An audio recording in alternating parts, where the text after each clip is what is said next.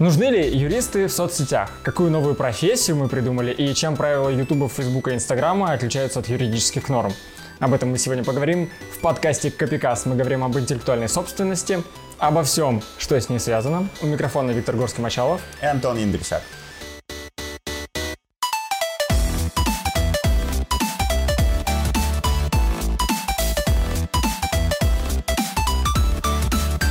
Я думаю, после этого выпуска та наша аудитория, которая относится к юристам, к мастодонтам юридического дела, скажет, что вот, там, обкололи своим блокчейном, там, накурили своего ТикТока, вот это все. А, потому что мы будем говорить о том, что, возможно, есть кое-что, чем юристы заниматься не должны. У меня есть. Это, это пока мое мнение. Вот. И вот мы создали сейчас новую профессию и будем ее обсуждать. В чем идея? Мы кучу раз говорили о том, что... Я тебе напомню. Да, мы соберемся и сядем, скажем, что ну, мы понимаем, что интернет это настолько другая реальность, настолько другая юрисдикция, что мы перестаем применять обычное право в интернете. И говорим, Инстаграм — это своя юрисдикция, Твиттер — своя юрисдикция. Пусть они придумывают свои правила, и пусть корпорации станут государствами. И это, конечно, очень страшно. Ага. То есть это такое... Э, вот где нейросеть обучает. Это получается такой... На чем? Да, скажи, это квази-юрисдикция. Да нет, нет, это саморегулируемая организация. Важно, квази-юрисдикция. Вот у Facebook, Instagram, YouTube, Twitch, Twitter и других крупных социальных сетей есть какие-то свои внутренние правила о том, э, что считать нарушением авторских прав, что считать нарушением товарного знака. У них есть какие-то разработанные а, ясные нормы и процедуры на этот счет, и если ваши права нарушаются, вы можете идти не обязательно в суд, а обратиться к администрации социальной сети, к, к администрации сайта, оформить э, жалобу, и каким-то образом в этом черном ящике что-то произойдет, и э, противоправный контент либо заблокируется, либо нет. Это бывает намного эффективнее, чем ходить в суды, именно поэтому часто крупные компании, например, Valve, вместо того, чтобы э, действительно ходить в суды, ну, там, нанимать юристов и реализовывать все эти дорогостоящие долгие судебные процессы, они просто обращаются в тот же Twitch, э, оформляют жалобу, Twitch быстро реагирует, это дешево, быстро, эффективно и классно. Да, и мы говорили это, о... это дешево, быстро, эффективно и классно до тех пор, пока ты Valve. Как mm-hmm. только ты не Valve, это не дешево, не быстро, не эффективно, тебе никто не отвечает, на твои жалобы никто не реагирует. Если реагирует, то банальными отписками ботов, типа «мы не видим здесь никаких нарушений», ла-ла-ла и так далее. И ты такой, типа... А. Ну, по-разному бывает, по-разному иногда получается. В общем, ну, ну, и мы говорили о том, что вот у них есть какие-то внутренние правила, и это похоже на какие-то собственные юрисдикции, потому что у них есть свои правила и свои процедуры их реализации. Это, конечно, не то же самое, что целое отдельное государство, но что-то типа квази-юрисдикции. Ну, почти, на самом деле. Вот. Я подумал о том, что иногда IP-юристы, они действительно для того, чтобы защитить а, авторские права или права на бренд своих клиентов, они вместо того, чтобы идти в суд, точнее так, помимо того, чтобы только идти в суд, они также вот так работают с социальными сетями, потому что действительно удобно. Часто бизнес э, твоих конкурентов держится на контенте в социальных сетях, и стоит заблокировать вот этот контрафактный контент в, в Инстаграме, и все, его больше нигде нет. Удобно. Нам не обязательно... экономика. Да, нам не обязательно нужны приставы. И иногда достаточно реализации путем блокировки аккаунта в Инстаграме. И эта работа выглядит как какие-то дополнительные скиллы для юриста, дополнительные навыки, которые, которыми он пользуется, чтобы быть более современным, более эффективным. Но что если это совершенно не похоже на юридическую работу на самом деле? И в конечном итоге, когда эта практика работы с социальными сетями станет более распространенной, все поймут, что это часто более удобно, и многим бизнесам это подходит больше, чем судиться в государственных судах, что если в какой-то момент это будет отдельным направлением деятельности, и для этого, и чтобы этим заниматься, нужны отдельные специалисты, а не юристы. Ну, я не знаю, не могу с тобой согласиться. Мне кажется, что это, а, ну, это довольно похоже на юридическую работу, просто оно отличается от того, ну, даже на самом деле не сильно отличается от того, чему юристов учатся в университетах, но по сути это та же самая юридическая работа, потому что у тебя есть ряд э, установленных правил. Э, эти правила необходимо как-то правильно прочитать, правильно истолковать, возможно, посмотреть на то, как эти правила применялись раньше, или не посмотреть, если у тебя нет возможности, и пожаловаться или не пожаловаться. То есть ты же все равно, когда ты идешь жаловаться на нарушение каких-то своих прав в условном Инстаграме или Ютубе, ты все равно апеллируешь к какому-то факту и какому-то правилу. Ты же не просто так говоришь, типа, накажите вот этого, потому что мне так захотелось. То есть, ну, есть ряд сфер, в которых э, крупные компании именно так и работают и блокируют просто потому, что где-то там что-то там кому-то не понравилось. Но это не относится к ситуации нарушения исключительных прав условно, там все равно нужно сослаться хотя бы на норму там, либо национального законодательства, с которой часто социальная сеть работать не умеет, потому что она ее не понимает, она не знает, как она действует в действительности, либо, что более проще, удобнее и понятнее человеку с той стороны, какому-нибудь индусу из техподдержки, ткнуть в правила, собственно, Инстаграма. То есть ты приходишь и говоришь, вот нельзя так делать. У вас у самих написано, пожалуйста, уберите. И он говорит, да, у нас действительно так написано, и убирает. И дальше у вас может быть какая-то дискуссия по поводу применения этого правила или не быть дискуссии, но это типа на мой вкус, это сугубо юридическая работа. То есть это какая-то, какой-то спор, какой-то конфликт, какое-то правило и его применение к конфликту. Ну смотри, давай я тебе объясню, как, что для меня юридическая работа. Чем, как мне кажется, я занимаюсь, и за что мне платят. Я 4 года отучился в бакалавриате. Угу. Потом еще дополнительно, потому что иначе будет плохо, и я буду не так популярен на рынке, я еще 2 года отучился в магистратуре угу. на юридическом факультете. Я все еще продолжаю учиться на юридическом факультете. И меня нагружают э, некоторым дискурсом, некоторым некоторой массой смыслов, специальных смыслов, которые непонятны обывателю. Угу. Я иногда шучу, но на самом деле так и есть. Э, по большому счету у меня действительно есть некоторая специальная оракулская мантия.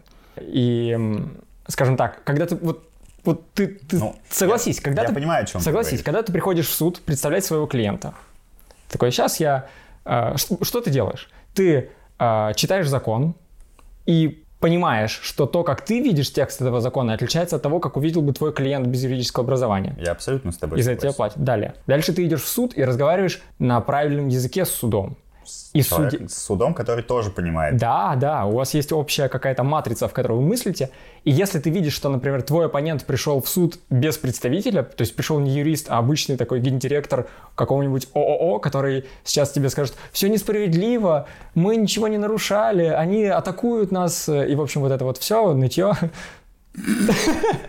Это было неэтично. Окей. Э, в общем, и ты понимаешь, что он сейчас точно проиграет, потому что он совершенно не понимает, что происходит. Он не понимает, о чем идет речь, на каком языке, самое главное, надо говорить. И он понимает, что э, они судьей точно не на одной волне. Ну, на самом деле, ты ему все равно ничего не мешает э, выиграть спор по существу. В любом случае, у него всегда есть шанс, потому что суд оценивает как, как, как хочет. И с судом не обязательно говорить на высокопарном языке. В этом главное достижение гражданского процесса. То есть, ну, как бы, может быть, не арбитражного, окей, но главное достижение гражданского процесса, оно как бы в том, что любой человек без образования может прийти к суде и сказать, меня обижают и суд уже сам переведет внутри себя вот это «меня обижают» на юридический язык. Ну, конечно. Ну, конечно. Ну, так это и работает. Так это должно работать, может быть. Ну, в гражданских спорах, я уверен, так это и работает. Особенно, когда есть там две стороны, какой-нибудь семейный спор, где никто ничего не понимает, суд переводит внутри себя на юридический, выносит э, справедливое обоснованное законное решение. Вопрос-то не в этом. Вопрос отнесения работы с соцсетями к юридической или не юридической, это не плоскость та, в которой ты пытаешься сейчас говорить. Я с тобой абсолютно согласен, но это скорее вопрос а, возможности отделения хорошего юридического образования от менее хорошего да юридического нет, нет, нет. образования. Я, я имею в виду, что вся юридическая работа, то есть для чего нужен юрист глобально, очень грубо, очень грубо, в первую очередь, чтобы прочесть закон и реализовать это прочтение в суде и поговорить с судом. Но это судебный вот. юрист. Э, это, а. это вообще юрист. Ну, а, не, аналитик. Не. Потому что аналитик тоже должен квалифицировать факты, разложить все факты, которые ему приносит клиент, на те, которые будут иметь юридическое значение, а, и о тех, которые не будут иметь юридическое юрист, значение. который ведет, э, ведет сделки в крупных компаниях, юрист-делопроизводитель, он не занимается... Он занимается именно этим, потому что он оформляет договоры так. Для кого текст договора составляется? Не для сторон, а для суда, который будет в случае конфликта читать текст договора. И когда мы пишем текст договора, оформляем сделки, Но там, в ситуации, когда нет конфликта, договор все все еще необходим. И типа ну, все еще для сторон он также необходим. Просто есть э, ну, важна наполненный его, важна смыслом... Его, важна его юридическая квалификация. Хорошо, полицейский, участковый, это юридическая работа или не юридическая работа? Э, не знаю, бить людей это не очень юридическая работа. Да нет, так и есть. Если откроешь учебник, если откроешь учебник по государственному праву, там государство так описывается, что государство отличается всех остальных форм э, чего-нибудь тем, что закон отличается от всех остальных норм, там, религиозных, там, этичных, тем, что он подкрепляется монополией на насилие. Это, это правда. Ну, просто это звучит гораздо лучше, чем бить людей. Потому что из твоей предыдущей фразы не следует научное обоснование, а житейское. Это не очень хорошо. Ну, короче, э, ты мне на вопрос-то ответь, юридическая да. это работа или нет? Полиция? Нет, конечно. Ну, не знаю, в моем понимании... Ну, типа, глобально, глобально, если мы берем все профессии, которыми может заниматься человек по жизни, и делим их на какие-то крупные, такими крупными группами разделяем. Там, условно, есть врачи, есть юристы, есть педагоги, есть творческие специальности, есть инженеры. Ну, типа, максимально крупные. То есть, как бы, я даже, ну, ну, рекламщики еще, вероятно, да? Посмотрел на, на Николая за кадром. Да, да. Ну, э, вот глобально, глобально, наверное, это все профессии, которым ты можешь заниматься по жизни. И внутри юридической группы есть огромное количество подгрупп. Есть юристы-литигаторы, есть юристы-аналитики, есть юристы попроще, делопроизводители, которые просто отслеживают там правильное исполнение договоров, не пишут их, не объясняют сторонам, просто они работают с готовым текстом и следят, чтобы 22 января у меня был, был хлеб, короче. Вот все, чем они занимаются. Это, мне кажется, все еще юридическая работа. Просто ну, она более, ну, ну, хорошо, более так, простая. Тогда юридическая работа можно называть помощника, который просто распечатывает для тебя документы и не понимает, что в них написано. Но это, конечно, не так. Мы называем ну, юридической такое. работой, когда ты э, наполняешь какие-то события вот этим своим э, особым, священным, божественным знанием. Не в том смысле... Но это высокая юридическая работа. Дело, не, да. дело не, не высокое. Дело в том, что есть определенные... Это слово всех достало, я знаю, но... Финансист еще. Э, дискурс. То есть э, здесь все упирается в дискурс. Если ты говоришь просто о том, что ну нам надо не продолбать сроки, я за этим послежу, это не юридическая работа. Если ты э, а какая? оформляешь правила об этих сроках так, чтобы они были истолкованы судом в случае необходимости или юристами в случае необходимости каким-то правильным образом, в соответствии э, с теми правилами, которые у нас существуют в судебной практике, в законодательстве, в доктрине и так далее, э, это вот юридическая уже работа. Я понимаю, конечно, о чем ты, но мне кажется, ты мальца зажрался, конечно. Окей. Ну, в общем, э, ну, скажем так, я бы не доверил написание договора человеку без вот этого э, юридического без юридической преисполненности. Шесть. Ну, не, согласен. Я с тобой согласен. Единственное, с чем я не согласен, с определением юридической работы. Я бы отнес ее к, ну, типа, низкой юридической работе, в, в моей классификации, но вот с твоим, если мы относим к юридической работе только то, что э, овеяно какой-то юридической культурой и так далее, тогда, безусловно, это не нужно. Я что хотел сказать, что вот, вот эти навыки, которые есть у юриста по интеллектуальной собственности, который позволяет ему эффективно пообщаться с Фейсбуком, Инстаграмом или еще кем-то и заблокировать спорный контент быстрее, чем это произошло бы в суде. Возможно, эти навыки действительно, как, как ты думаешь, могут ли они действительно так разрастись, стать таким каким-то даже мастерством, Э, целой специальностью, которая вырождается в отдельную профессию. И, например, компания, у которой есть необходимость защищать свой бренд, защищать там, свою идентику, защищать свои исключительные права. И она может э, иметь, собственно, два отдела. Юридический отдел, который будет заниматься уже там судами и вот это вот все, и отдел вот этих специалистов, которые работают с социальными сетями. И юристы подключаются только тогда, когда результат э, работы с социальными сетями неудовлетворительный, нам надо обжаловать в суде, даже не обжаловать, а просто предъявить иск к Ютубу, например. Ну да, ну или если нам надо что-то сделать в реальной жизни, типа не в сфере цифровой экономики.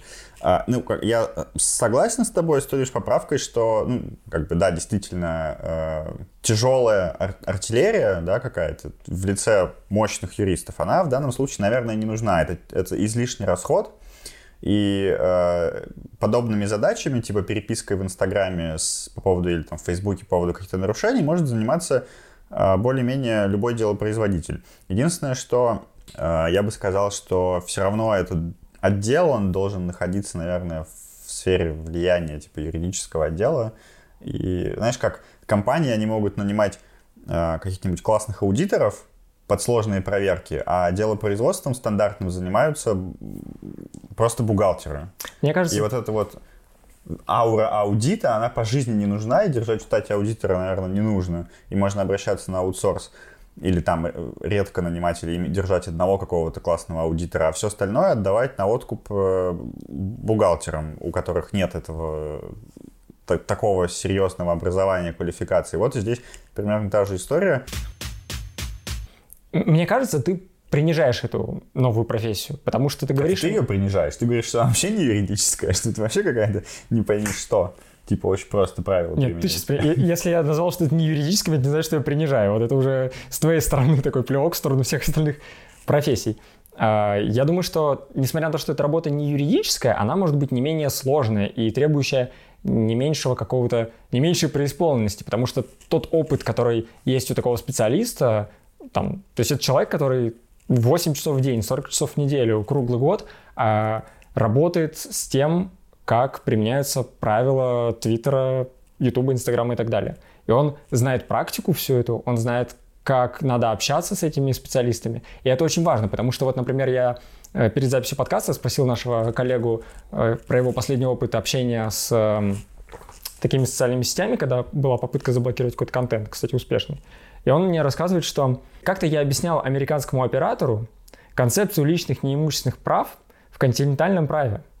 И я думаю, что это проблема, когда юрист начинает заниматься вот этой всей историей и объяснять э, там, концепцию личных неимущественных прав в континентальном праве э, там, обычному какому-то там админу, модератору, э, работа которого сводится к применению правил. Вот. Потому что модератор не обладает вот. аурой юридического образования. Он обладает какой-то другой аурой. Аурой правил Твича, аурой правил Ютуба, аурой правил Твиттера. Вот. И... Ну, это типа такой странный... Это же мало чем отличается от ауры российского права, ауры немецкого права. Очень, типа у очень каждого... Ну, Смотри. Как? Вообще глобально, вот, то есть можно сказать, ну окей, почему мы называем там э, вот эти все сферы, где есть какие-то свои правила, и свои процедуры реализации этих правил квазиюрисдикциями, потому что очень похоже, потому что действительно есть какие-то свои правила, как, например, в национальном законодательстве России или Германии или США, и есть какие-то процедуры реализации их, этих правил, как вот есть в России суды и процессуальное законодательство. Но на самом деле есть э, какие-то основополагающие фундаментальные отличия, и я думаю, что, например, одним из, лишь одним из таких отличий является, например, то, что вот, например, э, в англосаксонском праве, англоамериканском праве мы знаем, есть концепция rule of law, правление права. Она означает, что все подчиняется праву. Именно поэтому там судьи, они своими решениями могут в некоторых случаях создавать правила, которым все подчиняются. Потому что судья знает право, и то, что сказал судья, это высший закон. И даже слово президента не может переломить это правило. Э, или, например, вот у нас на континенте, в России, в Германии есть э, принцип правового государства, который записан у нас в Конституции. Да, там вот из э, немецкой концепции Рехштадт, что означает, что, ну, примерно принцип, ну, там, за, за некоторыми серьезными оговорками, тоже идея в том, что государство подчиняется праву. И из этих обоих принципов следует, например, такое общее правило, что никогда государство не может принять в одних и тех же ситуациях э, разные решения. Угу. Потому что должна быть последовательность. Потому что государство должно подчиняться правилам, и это даже важнее, чем э, последствия этих решений. Важно, это чтобы... Довольно логично, даже с точки э, зрения обывателя. Это кажется максимально справедливой ситуацией. И, и для нас это критично важно, потому что государство э, это огромный, мощный, и в этом нет ничего предрассудительного сказать, что это огромный э, репрессивный аппарат. В этом его работа. Потому что сила закона как подкрепляется... Силой силой. Силой. Типа нет права там, где нет силы принуждения. Обычно. Типа того. Вот. Так вот, с правилами социальных сетей совершенно так не работает. Facebook не, не нуждается в том, не вынужден подчиняться своим правилам. А вот тут вот. Он написал какие-то правила, он, а вот тут вот. он может их э, применить сегодня одним образом, завтра другим, и нет никакого глобального принципа в нашей культуре, который бы требовал от Фейсбука последовательности в своих вот решениях. Очень хочется орать, честно говоря. Потому что, Пожалуйста. типа, какого черта? Вот Facebook, по большому счету, э, он ничем не отличается от государства, потому что он точно такая же огромная репрессивная машина, и у него есть куча ресурсов, все что угодно. Единственное, что он, у него нет, это полиции с институтом применения насилия, типа законного. Вот и все. А, с другой стороны, Facebook влияет на жизнь современного человека примерно на несколько порядков больше, чем обычное государство, потому что э, любое государство медленное, неповоротливое, бюрократичное и вообще в целом, типа, ему мало что интересно. А Фейсбуку интересно примерно все. У него доступ ко всей информации, у него доступ ко всей рекламе, ко всем данным и так далее. У него огромная власть, на самом деле, посильнее ну, типа 50%, если не вдаваться в подробности государств, Facebook точно сильнее экономически, политически и как угодно.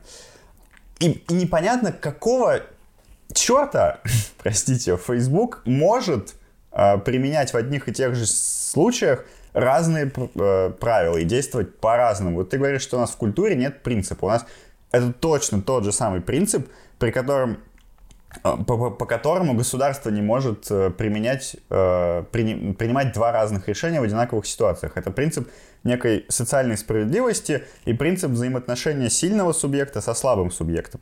Э, в ситуации, когда у, у какого-то субъекта есть власть и есть много разных э, слабых субъектов, много разных ситуаций, в которых этот лицо, обладающее властью, должно применять свою власть, если эти ситуации одинаковые и субъекты, ну, точнее, даже не, субъекты неважно, если ситуации одинаковые, то лицо, владеющее властью, должно применять эту власть одинаково.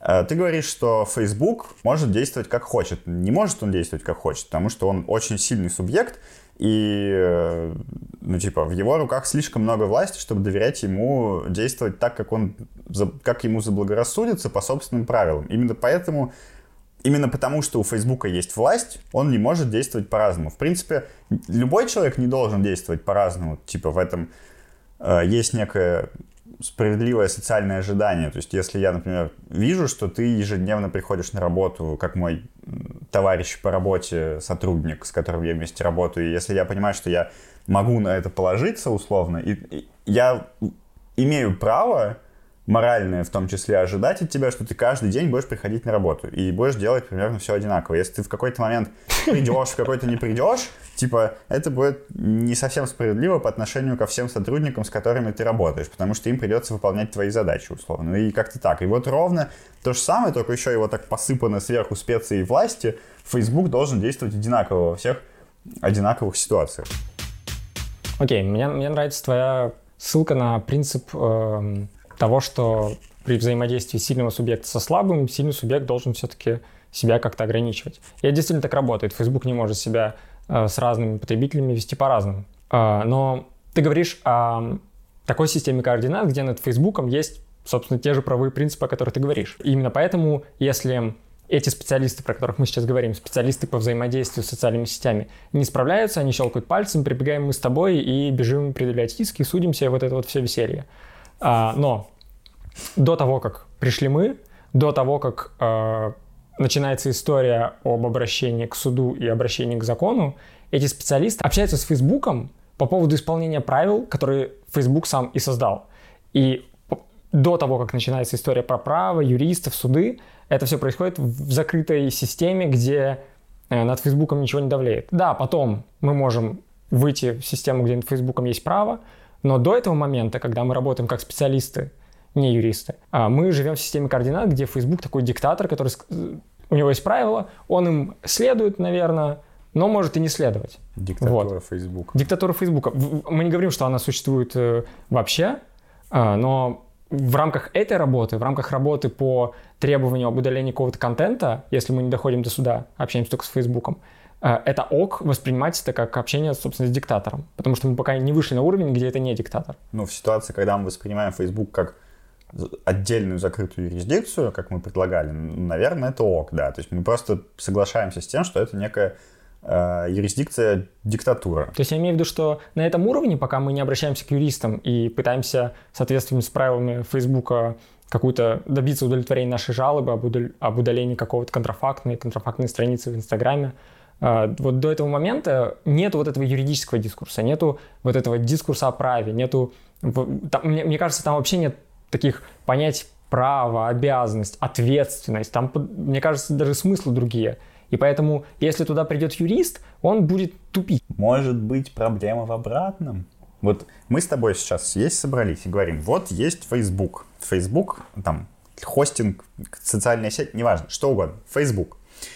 а, у него есть некие свои правила, по которым он работает. И правила Фейсбука и вообще в целом взаимоотношения внутри Фейсбука по поводу каких-то нарушений, которые очевидно случаются не только по правилам Фейсбука, но и по законам, их оценивает сотрудник поддержки без юридического образования чаще всего. И мы говорим, наверное, должен быть специальный человек, который будет общаться с сотрудником поддержки, чтобы они понимали друг друга. Типа в этом тезис э, этого выпуска. Может быть, для достижения идеальной картины мира в поддержке должны юристы работать просто? В идеальной картине мира не должно существовать Фейсбука. Но мы же сейчас... Кардинальное заявление. Мы сейчас не говорим о том, что вот как должно быть на самом деле. Это мы уже про это наговорились сколько угодно, оно никогда не наступит, к сожалению. Ну, смысле, Нет, наступит, ну, в смысле, мы нанять... добьемся. Facebook же может нанять юристов в поддержку. Ну, типа может. Российскую Хорошо. поддержку у российских юристов. Хорошо, но ты как э, человек, которому нужно добиться удовлетворения интересов твоего клиента, ты же понимаешь, что это не так? Что юрист не Я нанял. Понимаю, он не но, нанял юриста. Но мне, конечно, было И твоему проще. клиенту нужно решение его проблемы сейчас, в реальном мире. Во имя, Нужно ли ему юрист для во этого? Во имя справедливости и во имя права было бы проще, если бы юрист разговаривал с юристом, а не а не вот устраивать какие-то штуки, типа решить проблему. Она же будет плохо решена, либо не будет Я решена. согласен, я согласен. Но если мы уже исходим из того, что на той стороне сидит не юрист, значит, на этой стороне тоже должен сидеть не юрист. Чтобы не было дисконнекшена. Да, чтобы не было дисконнекшена. А объяснять ему континентальное право и там принцип Нет, ну, личных имущественных прав. Я тоже чувствовал себя довольно странно, когда я писал как в Инстаграм по поводу какого-то нарушения, где-то там, ну, типа, со мной явно общался человек не из России, мы с ним переписывались, и я объяснял ему, как работает товарный знак со ссылкой на пленум Верховного суда Российской Федерации. Я говорю, вот смотрите, типа, они мне говорят, это просто использование слова в его обычном словарном значении. Я говорю, нет, у них магазин так называется, типа это бренд, вот смотрите, вот вам ссылка на пленум, что да, можно использовать в обычных словах, но так, чтобы не индивидуализировал. У них прям в названии бренд. Алло, говорю, мне так, не-не, мы не видим нарушения. Дальше. А у них даже нет понимания, там, что такое пленум, почему там что-то, что написано в пленуме, имеет как бы я сам какое узнал, значение? Что такое пленум только на, на юрфаке. Я вот сейчас прихожу э, преподавать в универ не юристам рассказывать, я им говорю, вот смотрите, есть типа пленумы Верховного суда. Если вы не понимаете, как работает закон, смотрите пленум. Они такие, о, классно, что это Кстати, такое. да, это правда. На самом деле обыватели, они там знают, что есть закон, но они и знают, что есть какая-то судебная практика. Они не знают, что такое вот пленумы, разъяснения высших судов, как это работает, какое у них есть значение, когда на них можно ссылаться, когда нет, насколько строгие там положения. И есть целая вселенная юридического дискурса, в которой обыватели, ну, к сожалению или к счастью... Сегодня мы сказали слово «дискурс». А, да, все, нас забанят, мне кажется, в интернете. Я слышал, в нулевых оно было популярно, а сейчас как бы нет. Но я другого слова не знаю, чтобы объяснить свои чувства. Небольшой саммари. Есть идея, что нужны специальные люди, которые будут общаться с Инстаграмом, Фейсбуком, Твичом, Твиттером и остальными. Как... Вопрос, где их учить? Где их учить, да. А, где их учить? Здесь отлично бы смотрелась какая-нибудь рекламная интеграция какого-нибудь курса, но у нас ее нет, если... Вот, да-да-да. Я, я думаю, что поскольку э, это реально серьезное направление деятельности, все чаще и чаще люди будут, ну, там, за рубежом, например, например, точно в США, это хорошо и понятно бизнесу, в России это пока что не так понятно бизнесу, но скоро будет все больше и больше понятно и распространено, что для работы с социальными сетями вот нужны такие специалисты, что решать проблемы через общение с социальными сетями непосредственно эффективнее, чем судиться. И поэтому э, нужно нанимать таких специалистов, где их брать, нужны курсы, действительно. Либо нужны курсы, либо, скорее всего, я думаю, что э, будут как-то случайно появляться такие люди. Знаешь, как вот есть контент-маркетологи, но вроде бы нет... Но их учат на курсах. Ну, ну как бы... курсы появились после того, как профессия ну, фактически да, появилась. Да. Ну, после того, как сформировался некий запрос на подобных специалистов, появились курсы. Мой вопрос как бы глобально был скорее в том, что... Нужны ли университеты? Да, нужны ли... Думаю, что, да наверное, нет. нет. Это слишком... Типа, университетское образование, вообще в целом любое высшее образование, на мой э, вкус, это некая академическая история, где тебе дают очень большую базу и мало практических знаний. То есть это скорее что-то очень научное, академичное и так далее. И, наверное, для подобных узкопрофильных специалистов университеты не нужны. Это как, знаешь, типа учить ретуши в фотошопе в университете. Ну, наверное, это перебор. Ну, типа, очевидно. Да. Вот. Вот, здесь такая же история. Самое главное, самое главное, как называть эту профессию, потому что мы так и не придумали ее название. Мы уже придумали. Ну, ну смотри, у меня была идея, что вот есть эм, такая штука, вот специалист, который э, дает какие-то консультации суду, да, называется amicus curia, друг суда по латыни. Что если сделать как друг социальных сетей, типа эм, amicus э, как там? Ну, там Сейчас я скажу. Amicus socialis рета. reta. Рета социальная, да. Amicus rete socialis. Вот, то есть там приходите на наши ку- курсы Amicus rete socialis. Типа такого. Да, ну или можно более бюрократично назвать это что-нибудь э, типа делопроизводитель по работе с социальными сетями. Типа, ну, Я уже вижу, как э, это нормальная штатная позиция в э, госорганах. ну да. Вот. Мне кажется, у них скоро сложится своя культура. Вот знаешь, как в Древнем Риме тоже же юристы это было так, там же не было университетов юридических. Юристы выходили с улиц, вот, с улиц. Улицы создавали юриспруденцию, и там у них складывался свой фольклор, типа там, там дура лекс, сэд лекс, там типа закон суров, но это закон, а тут будет все там типа дура Facebook, сэд Facebook. Вот, типа такого. Будут свои поговорки, свой язык какой-то. И думаю, крутые ребята. Может быть, я уйду в эту профессию, потому что я уже не могу ходить Ну в да, эти а- суды, а, а блин. потом, через тысячу лет, когда вот эта вся юриспруденция классическая, она там рет, и где-то будет вообще в андерграунде, а, будут сидеть такие же обычные делопроизводители по работе с социальными сетями, и вырастет огромная наука, построятся факультеты, всякие школы, там будет а, обоснование через принципы, а не через конкретные нормы, а и появятся два каких-нибудь таких же делопроизводителя, как мы, они сядут такие, «М, знаете, наверное, нужны какие-то юристы, которые бы смотрели на это все с точки зрения права, а не правил конкретной социальной сети, и вот так вот и общались э, на этом языке. Ну, смотри, у, нас есть понимание, что это не что-то фантастическое, такая профессия есть, просто пока что она реализована в виде просто некоторых компетенций IP-юриста, но это можно сделать отдельной профессией. Ты бы ушел в эту отдельную профессию? Не знаю. Я еще подумал о том, что э, если такая профессия появится, это будет окно для тех ребят, которым, например, нравится решать споры, э, как-то анализировать правила, э, как-то Ну да, но- но- улаживать конфликты, но защищать бренды, защищать права. юрфаке. Ну, не хочется учиться на юрфаке, не хочется ходить в суды, и хочется чего-то более, не то что легкого, но менее нагруженного какими-то вот этими исторически сложившимися смыслами. Ну, опять же, не надо и учить уголовное право, конституционное право, Вообще. налоговое, вот эти вот все крупные системы, которые в целом могут никогда в жизни-то больше и не понадобиться. А если у тебя ничего не получилось, ты всегда можешь сказать, все, теперь это работа юристов. У нас с тобой, с тобой такого нет. Типа, если у нас что-то не получилось, мы не можем сказать, а, так, ну у нас все завершено, там, вызывайте, не знаю, там, гопников с дубинками теперь. Как, типа, как в Дардейле у него была возможность, типа, взять там надеть маску, и после, как он в суде не справился, он достает нож, и все, сейчас все решим. Вот. Знаешь, такой уровень будет, типа, специалисты по социальных сетям вот эти, амикус социалис, амикус лето, что? Рета. социалист. Амикус рето социалис, потом юристы, потом люди с дубинками. И потом, да, да. Потом мафия. Которая может порешать вопросы непосредственно с Фейсбуком, типа сверху, а не снизу. Ой, ладно. Подписывайтесь на нас в Фейсбуке и в телеграм-канале Games of Brands на Ютубе, и на Castbox, и в Apple Podcasts, и Google Ставьте нам Podcasts. везде лайки, большие пальцы вверх, звездочки. Пишите в комментах, что вы думаете по поводу этой профессии. Пошли бы вы заниматься а, подобными задачами. Было бы вам интересно не получать огромное сложное университетское юридическое образование, а заменить его на а, двухнедельные курсы работы с социальными сетями. Без сарказма говорю, честно. А, Ставьте лайки, жмите колокольчик, чтобы не пропустить новые выпуски. Потому Стройковеды.